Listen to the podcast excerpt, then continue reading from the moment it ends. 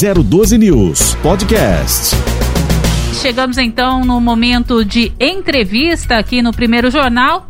Aliás, hoje nós já estamos então apostos aqui com o nosso entrevistado de hoje. Nós vamos bater um papo com o Rogério Araújo, ele que é o CEO da Roar Educação Financeira. É isso mesmo, Rogério? Muito bom dia para você. Bom dia, obrigado pelo convite. Prazer estar aqui com vocês. Bacana. Então, como eu disse, o nosso bate-papo é sobre educação financeira. Estamos eu, Ellen Camargo e o Marcelo Rocha aqui, o Rogério Araújo, é, querendo aí absorver e tirar todas as orientações relacionadas então a esse tema de hoje é, aqui conosco. É, quando nós falamos aí, Rogério, em educação financeira, nós sempre defendemos aí a máxima de que as palavras ensinam, né? Mas só o exemplo, eu acredito que é, ele arrasta. E qual é a educação financeira dos filhos? Isso também acontece? Eu queria que você explicasse um pouquinho como é que se dá essa questão da educação financeira, então, para os jovens, para os filhos. Uh, eu, quando comecei, eu olho muito por, pelo exemplo né, que eu tive.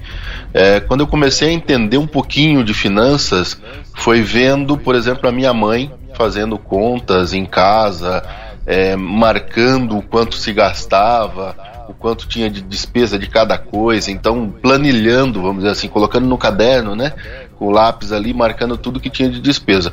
E isso foi o que trouxe é, conhecimento, primeiro, dessa gestão de gastos e tudo mais, de como isso era feito, e aí depois eu acabo, é, na adolescência, me interessando por investimento, e aí vou para essa área de investimento também.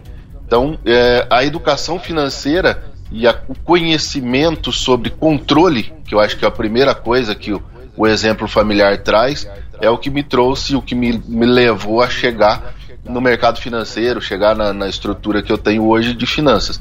Então, o exemplo, como você disse, arrasta né, palavras ditas, é muito bom, mas quem teve exemplos em casa de controle financeiro, de contas, de gestão de gastos, é, tem isso muito mais fácil na sua vida. Bacana. Isso para aqueles que conseguem, então, assim, o Rogério, absorver o exemplo. Agora eu pergunto para você.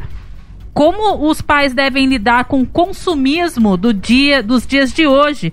Que atitude a gente poderia talvez aí tomar para equilibrar as necessidades dos filhos com seus desejos de consumo? Então, é ensinar, eu acho que o planejamento. Planejamento financeiro é, pode ser ensinado, né, no caso desse consumo e tudo mais. É, é a ideia que, que, que trouxeram, por exemplo, dos consórcios, é a ideia que trouxeram das vendas planejadas, do grupo, dos grupos de compras planejados. Essa, essa ideia é, acaba educando as crianças para um, uma posterior compra ou para controlar esse consumismo. Né? O que a gente tem visto muito e o que é muito falado na nossa área é que uh, as crianças não aprendem por si só, elas emulam os pais, elas copiam o comportamento do pai, né? assim como a leitura, né? o celular, ao pai que fica muito ao celular, o filho tende a ficar muito ao celular. O pai que lê muito, o filho tende a querer ler muito. E a mesma coisa na economia. O pai que poupa para comprar acaba ensinando a criança a poupar para comprar também. Então, é, voltando ao que você disse, é a questão de arrastar com exemplo. Né, a reportagem que vocês trouxeram mais cedo do na terceira idade as pessoas se endividando e não conseguindo pagar as contas. Isso é, ah, elas pagaram a conta a vida toda, mas assim, o quanto Hoje, as, as crianças, os filhos ou os netos estão buscando por eles, devido à dificuldade, e acabando criando endividamento para que eles acabem se comprometendo mais. Né? Então, acaba arrastando a situação também. E aí a gente teve um crescimento de endividamento das famílias, principalmente na terceira idade. Perfeito. Isso é, é complicado. Entendi. É, o Rogério, é, nós podemos dizer então que a mesada seria um bom instrumento aí de educação financeira para os jovens? É, é. A mesada é, é o principal é o principal ativo que você tem para controlar, para dizer assim, ó, você tem uma receita todo mês, você tem uma quantidade de dinheiro toda semana que entra para você. Então controle esse dinheiro para que você consiga comprar suas coisas, né? Ah, tem um dinheirinho ali mensal. É, eu sou a favor de um dinheiro mensal é, desde que tenha uma função. Né? Ah, você exerce uma função dentro da casa. Pô, você ajuda a sua mãe no dia a dia, você ajuda o seu pai no, no final de semana, limpeza de um carro, coisa do gênero. E aí receba por isso. Né? Então você tem uma atividade e é remunerado por essa atividade. Né? Não é trabalho infantil, não estou falando disso. Estou falando de fazer uma atividade junto com os pais, no sentido de poder falar assim: olha, agora você tem uma mesada, você tem.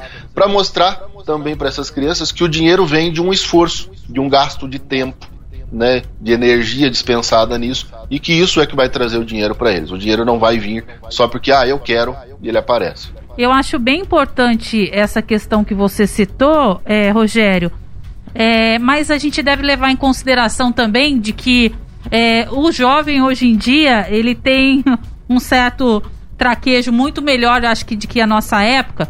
Então acaba que ele só vai fazer ou executar uma função, uma ajuda, um serviço complementar em casa, se você é, colocar um, algum outro peso na balança, né? O ideal seria que o jovem entendesse que a, aquele serviço, aquela troca é necessária, porque ele também faz parte da convivência dentro de casa, e além disso, ele vai é, receber aí em troca uma mesada, não é mesmo? Porque senão é. acaba que se torna. Muitas vezes a criança entende assim, ah, eu vou fazer esse serviço e só porque eu vou. Minha mãe disse que eu vou, se eu fizer, eu vou receber por isso, então eu vou lá e faço. Uma outra situação também, Rogério, só para complementar também a, o raciocínio, é as tarefas diárias. Ah, nós estamos nos referindo no dia a dia às tarefas diárias, que são responsabilidades do nosso dia. É arrumar uma casa, deixar uma, uma, uma cozinha bem ajustada, é fazer a sua própria, até mesmo a sua própria higiene é, pessoal corretamente. De repente, essa questão da mesada, de uma troca, poderia ser um incentivo para que a criança faça uma atividade extra talvez um, uma pesquisa, um estudo, alguma coisa que ela possa investir algo a mais daquilo que a atividade dela no dia a dia já deveria ser a sua própria responsabilidade. Você não acha que é, é, seria mais ou menos por aí, então, essa troca entre uma mesada e um incentivo para que essa criança possa fazer uma atividade extra com um estudo diferenciado, é, uma procurar uma nova língua, fazer um novo mexer com informática? Sim, eu acho. Eu acho que essa, essa é, uma, é uma linha para ensinar a criança a, a ter essa renda a mais. Mas eu acho assim muito importante, e é, inclusive é uma das coisas que a, a CVM, que é o braço do, do, do, finanças de investimento do Banco Central, vem trazendo, que é a importância do investimento. Né? E não só ganhar o dinheiro. Né? O, o receber o dinheiro é muito importante, ou ter a renda é muito importante, mas o como investir isso ou como fazer com que esse dinheiro é, não seja só para o consumo. Eu acho que levar isso para a criança como ah você recebe por uma atividade extra por ir para inglês ou para fazer educação física um jogo alguma coisa que ele goste também né é importante mas é tão importante isso quanto investir hoje é, quem está se endividando e quem está indo para o endividamento maior é justamente quem não teve educação financeira para investimento. Então a pessoa que ganhou dinheiro, mas não, não soube poupar, não soube investir em longo prazo, acaba passando por mais dificuldade financeira e nesse processo de pandemia, muitas das famílias que entraram no processo de endividamento não tinham esse conhecimento de investimento. Já as famílias que tinham investimento, que tinham os fundos de reserva, de emergência, não entraram na, na nessa crise, não acabaram se endividando, não acabaram indo nesse sentido. Então acho que tão importante quanto ensinar a ganhar é mais importante ou tão importante quanto é ensinar a investir, porque aí poupar quanto investir, o, o quanto esperar de retorno, eu acho que isso é importante. E a CVM está trazendo um, uhum. um, uma ideia de treinar professores do ensino médio de trazer um conhecimento, um curso complementar para professores do ensino médio, para que eles façam isso na escola, nas, escolas públicas e particulares. Isso eu acho muito importante também. Perfeito. A gente vai falar, hein? a gente vai querer pegar algumas dicas suas aí sobre investimentos. Daqui a pouco a gente vai aprofundar um pouco mais sobre isso. Mas queria saber o seguinte: nós, nesse momento que nós estamos aí de pandemia, é, muitas pessoas têm alguma um certo uma ansiedade a mais né? Muitas pessoas passam de depressão a mais e ah, sabe como é que é, né? Quando a gente está meio chateado, a gente vai come um pouco mais, a gente vai fazer consome um, mais, consome mais e a gente também acaba gastando mais, até gastando até coisas que a gente nem imaginava que ia comprar, né?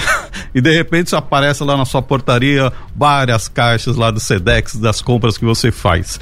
É, a compra por ansiedade tá? Aí já é uma outra coisa, a gente mexe também com o emocional das pessoas, é um prejudicial também na, na questão das contas, né? Que a pessoa tem aquela grana e de repente acaba, por uma ansiedade, por uma, uma tensão de estar sozinho, acaba comprando sem pensar. É, esse arrependimento dói e acaba pesando também na conta no fim do mês, né, Rogério?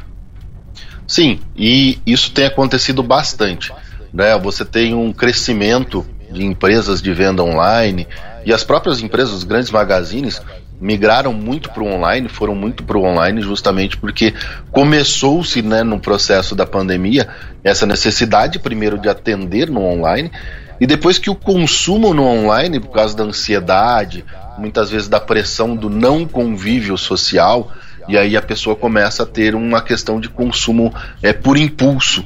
E o impulso acabou trazendo é, um consumo exagerado em alguns setores. Por exemplo, o setor de tecnologia, muita gente que, ah, eu trabalhava, eu trabalho, eu tenho já um equipamento, um notebook, um netbook, mas acabou consumindo outro. Né? Não porque precisava, porque aquele estava funcionando perfeitamente, mas não pela necessidade, não porque eu estou em casa, porque eu preciso e não precisa. Né? Na verdade, foi um impulso, foi a ansiedade de estar fora do convívio social, de não ter o contato social, de ter essa restrição, muitas das vezes, de não poder ir trabalhar, porque o Estado ou o município fechou né, o, o, a circulação de pessoas, e isso acabou trazendo essa ânsia de que eu preciso fazer algo, eu preciso me mexer, e aí a pessoa vai para onde está mais fácil, consumir no celular. Tá ali no celular, as propagandas aumentaram, o custo das propagandas subiram muito, inclusive no online, porque muita gente foi para o anúncio, e aí acabou levando muitas pessoas a consumir, porque também teve um aumento de propagandas. Você, eu, você, no, nossos ouvintes aí, é, com certeza, na própria sua rede social, antes você tinha duas publicações, três publicações de conhecidos e uma de propaganda. Hoje você tem uma de conhecido e duas propagandas. Uma de conhecido, duas de propaganda. Por quê? Porque aumentou o número de gente anunciando. Ou seja, aí é porque tem muita gente clicando também, tem muita gente consumindo essas propagandas. E aí é o que levou essas pessoas, a ânsia e o estar na rede social a consumir. E além disso, também tem a questão dos golpes, né? Ou seja, além de estar é, com essa ansiedade de querer comprar, querer comprar rápido, você vê aquelas promessas assim de, de preços é, imperdíveis, né? A curto prazo, e você acaba caindo em muitos golpes que também acaba afetando muito a vida orçamentária e gerando muito problema é, em relação à família, né? Brigas familiares constantes. É, mas é uma coisa que é, só cai nesse tipo de golpe e é mais é, suscetível a esse tipo de, de condição as pessoas que querem é, a lei de gesto, levar vantagem, né? Aí eu vi um anúncio na loja tradicional de um jogo de panela que custava 300 reais. Não, mas agora o rapaz aqui no, no Instagram, ou no Facebook, ou no, no Twitter, tá me oferecendo essa panela por 30. Pera lá, eu vou economizar 90%. E aí, essa questão de querer levar vantagem cai no golpe. Né, paga por aquilo que não vai receber. Entra no, no, no, na questão de ganho. É a mesma coisa nos investimentos. Tem gente oferecendo 50 mil reais por mês sem você nem saber investir. Como é que você vai ganhar 50 mil reais por mês sem nem saber qual onde começa? Não vai, né? E aí as pessoas caem no golpe, que elas entram nessas promessas furadas, depositam dinheiro em conta de empresas que vão dar retornos fixos em um lugar onde você não tem nem certeza se vai valorizar, né? E, e aí, tem, e suscetível tem... a golpe. É pessoa que quer levar vantagem, cai em golpe. E tem acontecido muito disso, Rogério, de nessa, nesse boom aí. É, nós estamos percebendo que é o seguinte: é, a, a, durante muito, muitas décadas, muitos anos, a menina dos olhos dos investimentos foi a poupança. Né? Pensava em investir, vou botar onde? Vou colocar na poupança que vai render. Né? Ultimamente isso aí mudou bastante. As informações por um acesso até década de 90, você via aquelas movimentações na bolsa de valores, aqueles pregões, as pessoas com o telefone comprando, vendendo, comprando e vendendo. Hoje está tudo aqui, ó. Resolvido aqui na palma da mão, a pessoa faz investimentos na bolsa de valores é, na sala de casa, né? Só que muitas pessoas a gente vem percebendo muitos golpes também em relação a isso. Como funciona isso? Que tipo de risco que, o, que as pessoas têm em relação a investir em mercado de ações, por exemplo? O primeiro, o primeiro ponto que as pessoas devem levar em consideração para não, não cair em golpes né, de investimentos é o dinheiro, se você vai investir em bolsa de valores ou em qualquer outro lugar, ele deve estar no seu nome.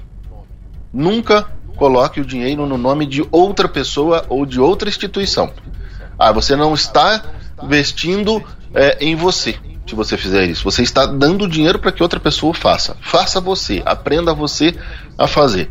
Ah, eu quero investir em uma instituição de fornecimento de gás. Tudo bem, você vai entrar no seu banco tradicional ou numa corretora conhecida, conceituada, que você tenha conhecimento, que você saiba como funciona você vai abrir uma conta no seu nome. É o seu nome que tem que estar lá. Você tem que transferir o dinheiro de você para você nessa instituição. As pessoas caem em golpes também aí com promessas de alta rentabilidade, de alto rendimento, mas elas transferem o dinheiro do nome dela para outra pessoa. E aí é onde o dinheiro some. Que aí esse dinheiro não volta, não, mas eu tinha um dinheiro depositado com fulano. Mas o fulano tá onde? Né? Porque aí o fulano sumiu, o seu dinheiro sumiu junto. É, agora não tem jeito de uma instituição sumir, né? E se ela quebrar, se ela vier a falir, tem o fundo garantidor de crédito, que vai garantir para você uma quantidade de dinheiro, que é no mínimo, no mínimo aí 300 mil reais garantidos que se a instituição quebrar, o fundo garantidor de crédito te garante que você não perde esse dinheiro. E aí esse dinheiro volta para você, porque ele está no seu nome, no seu CPF nessa instituição. Então, o principal é, é, objetivo de investir é investir em você, é investir para você com, com o seu nome e não mandar esse dinheiro para nenhuma outra instituição. Perfeito. E a pessoa que vai pensar em eu quero começar a investir na bolsa, a pessoa não entende nada de bolsa. Quais são as dicas? O, qual seria o primeiro passo para querer é, botar um dinheirinho dela para mexer em bolsas? Ela tem que procurar quem? Quando eu, quando eu fui começar a querer investir, eu tinha 16 anos de idade. Eu liguei no, na central de informação da própria bolsa e pedi informações sobre é, como funcionava o mercado financeiro. Na época, essa década de 90, eu recebi uma caixa com 42 livros da, da própria bolsa com as instruções de tudo que funcionava no mercado financeiro. Hoje a gente tem acesso muito mais fácil a essa informação, principalmente na internet. Um dos sites é o meu site, rogerioaraújo.com.br. Tenho cursos gratuitos, justamente para informar as pessoas, para ensinar as pessoas do básico, né? É, como começar a entender sobre mercado financeiro, como começar a entender sobre bolsa de valores. E existe no próprio site da B3, da Bolsa de Valores, existe no próprio site da CVM informações sobre isso. Então você tem condições de fazer esses cursos, de entender isso, sem gastar nenhum dinheiro, sem investir nenhum centavo por isso. E aí é aprender de fato como é que funciona cada mecanismo, cada forma de investimento, cada modelo de negócio dentro da bolsa, que tem milhares de produtos e serviços dentro do sistema financeiro e da bolsa de valores. Agora então é preciso ter essa informação. Rogério, é, dentro da sua experiência, é, aqueles que se interessam aí por investimentos em bolsa de valores, até porque Marcelo até citou aqui que há décadas atrás, o investi quando se falava em investimentos, o mais conhecido de todos era a poupança, né? Era mais complicado o acesso à bolsa de valores. Mas assim, dentro da sua experiência, Essas informações que você obteve, claro que você também teve um interesse, mas essas é, informações que você obteve da própria Bolsa de Valores, elas foram suficientes e compreensíveis para que uma pessoa, de repente, leiga, é, possa entender e, a partir daí, começar, então, a, com alguns investimentos dentro da Bolsa é, por si só? Não, não foram suficientes. E aí eu achei também a necessidade de criar um curso explicando né, sobre isso.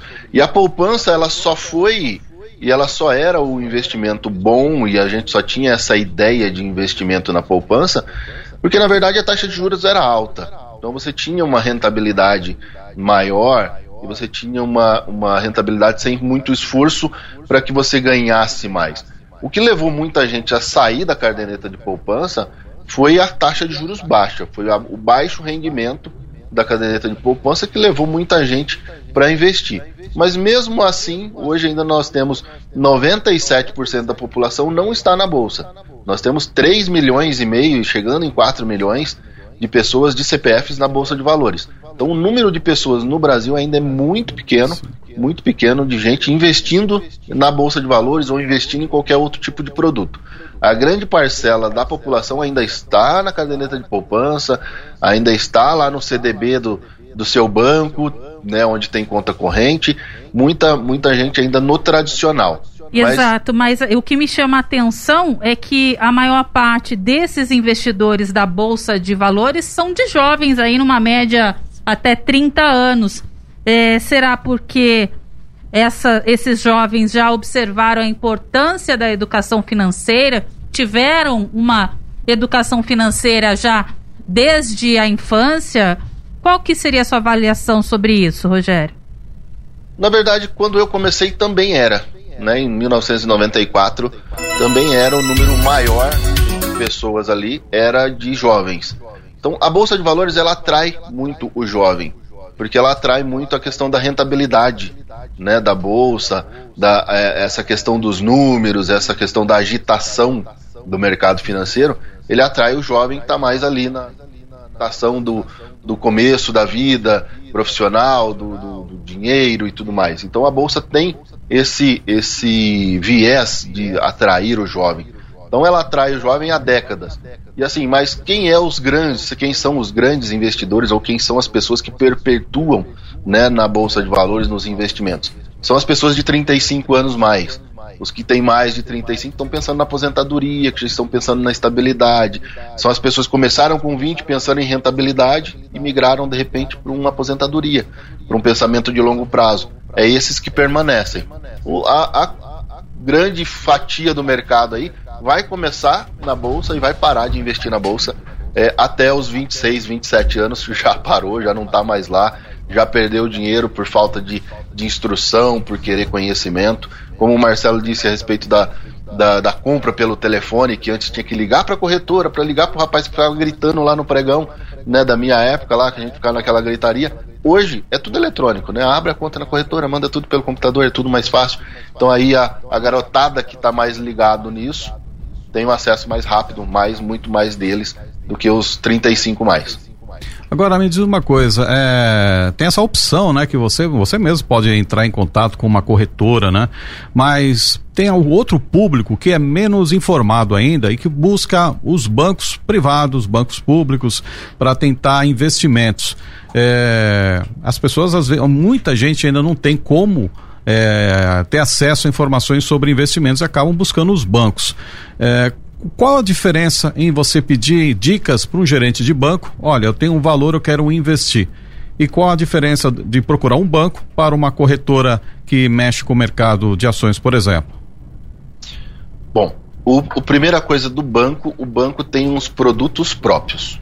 Ele tem os seus próprios produtos, os fundos dele de investimento, os seus CDBs, os seus títulos de capitalização. E o gerente ele está trabalhando e o, o, o ofício dele é oferecer os produtos da própria instituição né, em que ele trabalha. Já o, o, agente autônomo de investimento ou o assessor de investimento que está ligado a uma corretora ou até mesmo a corretora, ela tem os seus produtos também, ela pode ter o seu fundo de investimento, ela pode ter, mas ela distribui fundos, ela distribui produtos financeiros como LCI, LCA, é, que é letra de crédito agrícola e crédito, letra de crédito imobiliário, ela pro, tem muito mais um leque muito maior de muito mais instituições. Por exemplo, você não consegue entrar é, em um Itaú e comprar um fundo do Bradesco. Você consegue entrar em uma corretora e comprar o fundo tanto do Itaú quanto do Bradesco, Santander, do, do HSBC, de qualquer banco que tenha um fundo de investimento. Então, uma corretora ela tem muito mais oferta. E aí é, você pode escolher o, o, produto com maior rentabilidade, com maior segurança, de acordo com o seu perfil. Ah, eu sou mais agressivo, então eu quero um fundo de ações. Ah, eu sou mais conservador, não, eu quero um fundo mais de renda fixa. Então você consegue trabalhar isso melhor em uma corretora do que em um banco tradicional. Perfeito. E, ao meu entender, às vezes então é, acontece isso. Às vezes o banco oferece, um banco privado ou público, oferece alguma coisa que não seja tão vantajoso para o cliente, mas vantajoso para o banco? Na verdade, o intuito do banco é levar um produto que seja vantajoso para cada perfil. Então ele tem é, produtos que são de renda fixa, de renda variável e de renda mista entre fixa e variável. O que acontece, na verdade, é o despreparo do gerente oferecendo um produto que não cabe para aquele perfil de investidor, para aquele perfil da pessoa. E aí não é, é um despreparo assim, uma. Eu, eu, eu, quero não dizer assim, não é de propósito. Não é uma má fé, né? Não é, é má fé. É falta de, de expertise mesmo. De... Uhum. Oferecer aquele produto, porque não, o banco me obrigou a vender esse título de renda fixa, então eu tenho que vender para você. Não, não é isso. Eu acho que é um despreparo de entender o perfil do outro lado. Eu acho que é isso. No, no, eu não vejo quero não acreditar que não seja isso, que ele agiu de má fé, foi lá, não. Você compra aqui que é muito bom e, e não é um produto bom.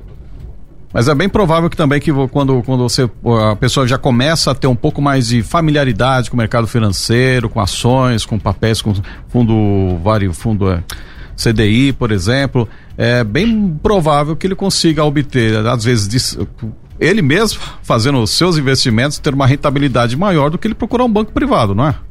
Sim, sim. É, uma das coisas que aconteceu bastante, é, e o pessoal falou muito, foi em 2008, né? Aqueles títulos nos Estados Unidos Exato. do subprime. Ah, os bancos enganaram. Mas era o que estava no boom do momento, era a propaganda da vez, era a fama do momento, né? É, era a música do momento. Era a música que estava tocando e aí todo mundo começou a indicar aquela música. E aí é, acabou que muita gente vendo a rentabilidade daquilo também foi atraído por comprar aquilo. E aí as comissões começaram a crescer. E isso levou as pessoas para aquilo. É, a gente não tem como saber se isso vai voltar a acontecer. Por exemplo, ah, o, os fundos imobiliários no Brasil. A gente tem uma crescente de fundo imobiliário e de oferta por fundo imobiliário. Só que a gente tem uma reforma tributária, um, um ajuste, um, rea, um, sei lá, um rearranjo tributário que aconteceu aí que taxa esses fundos em 15%. Se isso acontecer, se essa reforma passar com esse 15% sobre o fundo imobiliário, vai destruir um setor inteiro. Porque aí vai tirar o interesse do investidor em colocar o dinheiro num fundo imobiliário, porque antes, agora ele não é, não tem imposto. Depois ele vai ter 15%. Então, perde-se o interesse. E aí vai vir uma queda grande no setor imobiliário, porque tem menos financiamento. Nós estamos então conversando com o Rogério Araújo, ele que é o CEO da ROA é, Educação Financeira e hoje bate papo conosco. Rogério, é, você ainda faz investimentos em bolsa de valores, é o que eu imagino. É, eu gostaria que você compartilhasse conosco e também com os nossos internautas algum desafio vivenciado por você aí, já que é, desde cedo, desde jovem, você apresentou interesse aí por essa questão de educação financeira. O que, que você poderia compartilhar conosco com relação aí a algum destaque, algum desafio dentro da sua experiência? Olha, o que eu mais sofri, na verdade, no começo do, da minha vida com investimento foi falta de informação foi falta de informação sobre produto, falta de informação sobre como funcionava. tive a sorte de, de principiante, de começar a investir e ganhar bastante dinheiro, mas tive também é, o, o momento de quebra na bolsa e aí de perder todo o investimento. E aí foi quando eu procurei por conhecimento específico de investimento. Então, o meu maior desafio foi entender é, especificamente como funcionava cada coisa que eu estaria fazendo. A compra das ações, se existia um mecanismo de proteção para os meus investimentos, e existe, é, como eu poderia melhorar a minha rentabilidade, foi coisas que eu, eu procurei bastante. Né? Hoje, a gente com 3 milhões, quase 4 milhões de CPFs na Bolsa, o que a gente percebeu nesse último ano foi que uh, tem bastante gente procurando por informação, mas tem muita gente iludido por propaganda de rentabilidade. E o que levou eu a começar foi esse tipo de negócio lá atrás, essa, esse tipo de propaganda que existia desde a década de 90 e ainda existe, é que eu queria rentabilidade, que eu queria ganhar dinheiro, que eu queria fazer a diferença. E foi aonde eu encontrei a dificuldade de não ter informação de qualidade para aprender a investir e continuar investindo. Partindo desse ponto, é, qual o método então criado aí por você da Roar que permite então que essas pessoas, assim como você, quando era iniciante, possam absorver, entender, compreender de uma forma até sem muito investimento inicial, de obter essas informações e de fato então passar a fazer parte da bolsa de valores? Na, na minha época não existia os chamados hoje simuladores né, as contas demonstrativas, não existia. Hoje existe essas contas dentro da própria corretora. Você abre uma conta na corretora e você consegue uma plataforma para simular investimentos, para fazer investimentos simulados. E aí, uh, o que eu vi de necessidade foi essa questão de educar as pessoas para que elas não gastem dinheiro, né, não façam investimentos com, com cursos né, que prometem rentabilidade antes de entender o que é a bolsa de valores. E aí a gente criou produtos, criou serviços, criou cursos para que essas pessoas tenham esse conhecimento, saibam disso, saibam investir antes de começar a colocar dinheiro de fato no mercado. Que eu acho isso muito importante. Saber investir antes de colocar dinheiro no mercado financeiro, eu acho uma relevância gigantesca para as pessoas não perderem o seu dinheiro, né? Eu acho que é muito importante elas não perderem o dinheiro. Perfeito. Muitas corretoras, elas acabam mandando para os seus clientes uma chamada carteira recomendada que são, segundo as corretoras, as principais, os principais papéis, as principais ações de empresas no, na Bolsa de Valores que podem vir a render um melhor ganho para esse cliente durante o mês. É, até que ponto é possível acreditar nessa carteira recomendada e como é que a pessoa faz é, quando ela vai buscar lá todas aquelas enormidades de, de, de papéis de empresas, com aquelas siglas, é, a pessoa tipo assim, vai adivinhando, vai chutando, o que, que ela tem que entender que aquele papel é um papel seguro que ele pode vir a acreditar e não perder o seu dinheiro? É, na verdade, na verdade não tem como você acreditar que você não vai perder o seu dinheiro, né? Uma da, das, das máximas de mercado que eu eu costumo rebater e bastante é que a diversificação protege o investimento. Na minha ideia e no meu, na minha experiência não protege. Porque quem diversificou, quem tinha 20 ações na carteira e veio a pandemia, que veio a crise de 2008 e que veio a crise da ponto .com em 2001, foram as três maiores que eu passei, nenhuma delas foi protegida. Nenhuma das ações teve proteção por diversificar. Caíram todas. Todas vieram abaixo. Então, eu acho que é, seguir mais o que o Mark Twain fala né, na, nas, sua, nas suas citações, é, não coloque os ovos em várias cestas, porque você vai dividir a sua atenção e não vai cuidar de nenhuma. Coloque tudo em uma só, em uma empresa que você confia, que você consome e proteja. Trabalhe com proteção, trabalhe com conhecimento, aprofunde o conhecimento ali.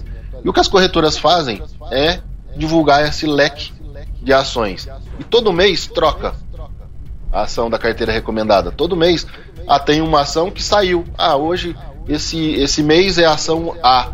do varejo, no mês que vem é a ação B do varejo. Mas por quê? Se eu estou mesmo no varejo, estou saindo de uma do varejo para outra do varejo, para você criar taxa, para você pagar a corretagem de entrada e de saída da operação. Então é necessário trocar. Eu não posso ficar manter as 10 por o ano inteiro. Coloco 10 indicações e troco 3 todo mês. Né? Não é uhum. é as mesmas, mas eu vou trocando. Para quê? Para que você faça essa troca e você acabe gerando taxas, gerando custos e que você pague, né, que você mantenha o sistema funcionando.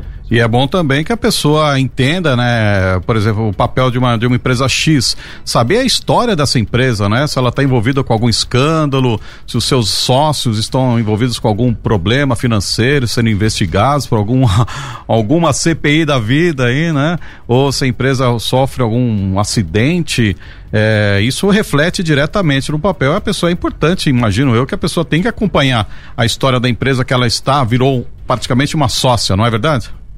É, todo, todo, toda pessoa que investe numa empresa, ele é proprietário, ele é sócio. Ele compra ações e ele vira sócio dessa empresa.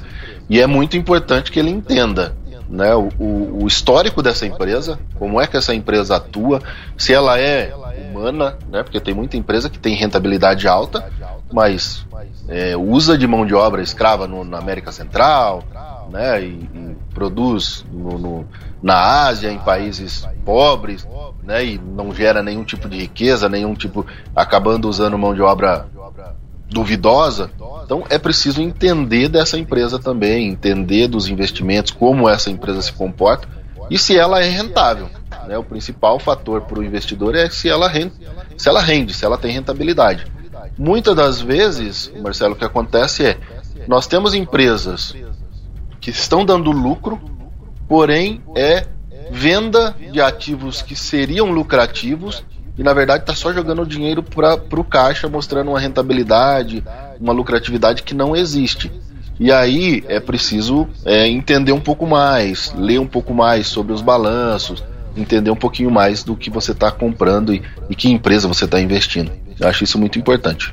Perfeito. E é possível a pessoa investir na bolsa para comprar uma ação e também ir dormir de, de cabeça tra, tra, tranquilinho no seu travesseiro? Porque de repente a pessoa compra uma empresa, um papel de uma empresa que está dando lucro, mas é uma empresa desmatadora, uma empresa que, que que provoca danos à saúde é, alimentícia, empresas que estão é, que tem um trabalho assim meio duvidoso, mas que mesmo assim acaba tendo rentabilidade.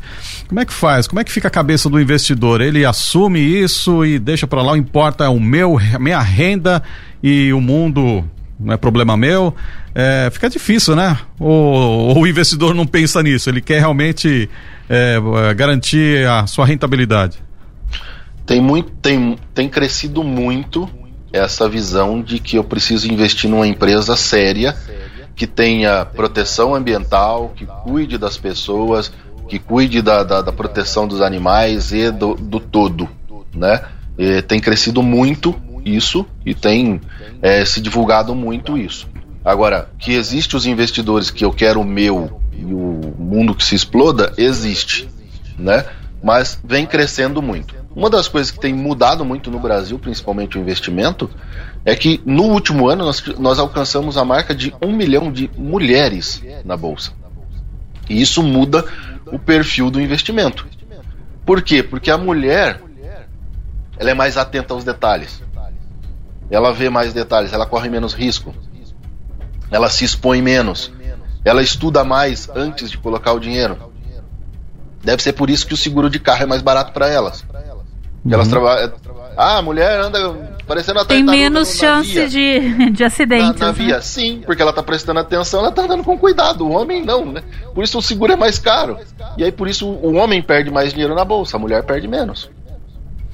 Agora me diz uma coisa, a Roar, é, queria saber o, o, como é que a, como é que o, a, a Roar pode ajudar o investidor que está tentando, né? O que, que eu faço? Eu recebi um dinheiro, tenho meu salário, sobra um pouquinho, quero investir. É possível a pessoa que tem pouco dinheiro, é, nem que seja 50, 100 reais, começar a investir? Que dica que você pode dar para essa pessoa que está investindo, ou até mesmo a pessoa que já está um pouquinho mais, um pouco mais arrojada? O que, que você recomenda? é, a Roar pode te ajudar, pode ajudar as pessoas no sentido de que vai trazer informação, educação, para que essa pessoa entenda e saiba exatamente como ela vai investir, a custo zero. O primeiro passo é esse. Não é investir e comprar cursos da Roar. A Roar vende cursos? Vende. A Roar ganha dinheiro com cursos também? Também. Mas por quê? Porque nós vamos especializar. Mas antes de se tornar especializado, você tem que entender sobre bolsa. E aí, os cursos gratuitos que estão no nosso site, no rogeraraújo.com.br. São cursos para que a pessoa comece a entender e possa investir o mínimo que ela tem. Ah, ela pode começar com 50 reais, ela pode começar com 100 reais a investir, a comprar ações da empresa que ela consome. Foi assim que eu aprendi.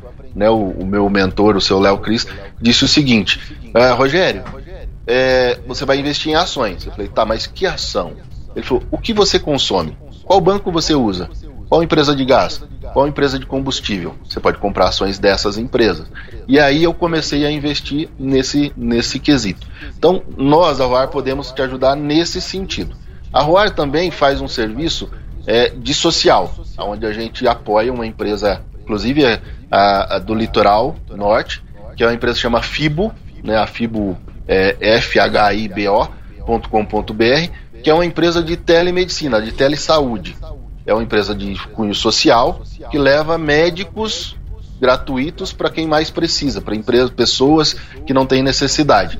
Isso é o lucro do investimento indo para o social, fazendo com que chegue nas pessoas que mais precisam. Então, a, a ROAR educacional, a ROAR Educação Financeira, ela tem um intuito de fazer chegar às pessoas uma mudança de vida. Né? Quando nós fundamos a empresa, quando nós viemos para trazer a empresa para as pessoas, o nosso objetivo era mudar a vida das pessoas para melhor.